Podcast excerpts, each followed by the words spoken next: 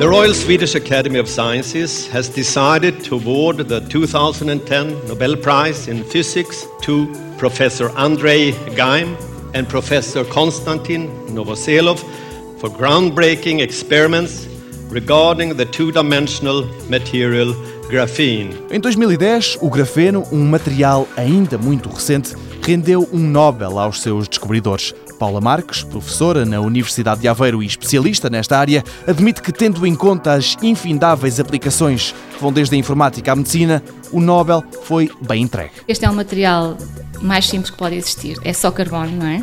Ligações SP2, entre átomos de carbono, que de facto tem imensas potencialidades. Eu, eu achei que a atribuição do Prémio Nobel eh, foi muito, se calhar, um bocadinho cedo, mas foi muito bem atribuída se pensarmos bem, realmente, na vasta aplicação deste material. Ora, o grafeno e o seu óxido já são criados e estudados em Aveiro. Do ponto de vista da produção destes materiais, nós temos aqui tudo aquilo que é necessário para produzir estes materiais aqui no Departamento de Engenharia Mecânica. A grande questão está depois na sua caracterização, porque, como deve imaginar, nós produzimos o material, mas depois temos que verificar se a produção foi de facto uh, eficiente, se temos aquilo que nós queremos.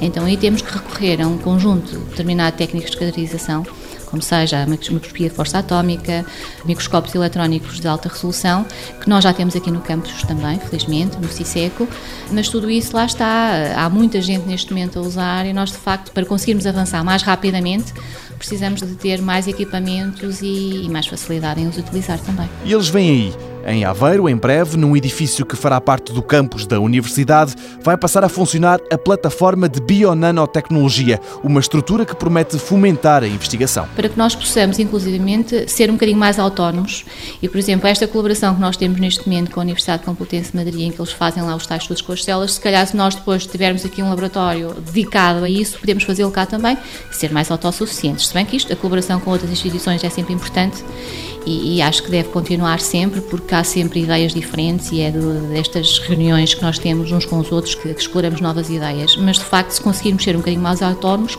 se calhar também conseguimos andar mais depressa. O edifício que alberga esta plataforma de bionanotecnologia deve estar pronto em 2012.